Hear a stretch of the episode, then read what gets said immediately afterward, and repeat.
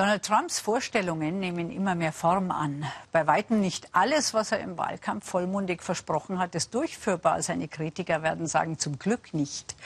Für deutsche Unternehmen, insbesondere für diejenigen, die in den USA bisher gute Geschäfte machen, ist der Immobilientycoon als Staatenlenker ein großes Fragezeichen. Als X-Faktor bezeichnet ihn die Deutsche Bank, weil keiner einschätzen kann, was er wirklich umsetzen will. Also Prinzip Hoffnung.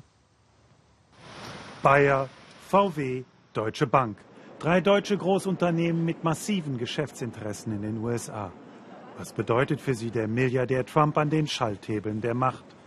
Donald Trump verspricht den US-Bürgern America First und ließ sich nun dafür feiern, dass er 1000 Arbeitsplätze beim Hersteller Carrier in Indiana erhalten habe.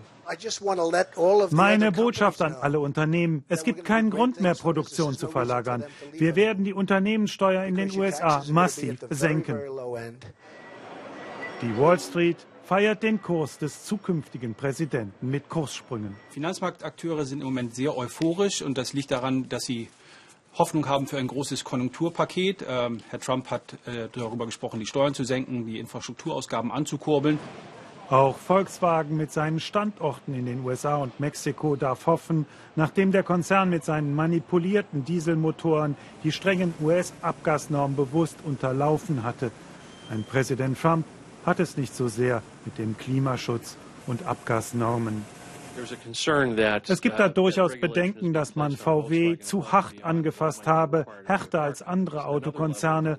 Und außerdem könnte der mit VW geschlossene Vergleich einer Liberalisierung der Abgasregeln in den USA im Wege stehen. Das wird sich die neue Trump-Regierung genau anschauen.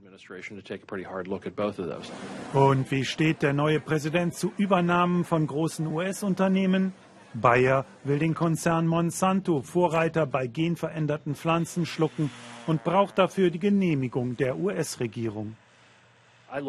Ich denke, dass Trump eine unternehmensfreundlichere uh, Wettbewerbspolitik als Präsident Obama verfolgen wird. Und das bedeutet, dass er die Bayer-Monsanto-Hochzeit positiver sehen wird. Und die krisengeschüttelte Deutsche Bank, früher einmal einer der größten Zocker an der Wall Street, der nun in den USA für Vergehen während der Finanzkrise Milliarden Strafen ins Haus stehen, wird sie davon profitieren, dass sie seit langem mit dem Milliardär Geschäfte macht und auch sein Privatvermögen mitverwaltet? Man darf erwarten, dass der zukünftige Präsident da einige klare Entscheidungen fällt, wie er Amts- und Geschäftsinteressen in Zukunft auseinanderhält. America First. Für deutsche Konzerne könnte das durchaus auch eine gute Botschaft sein.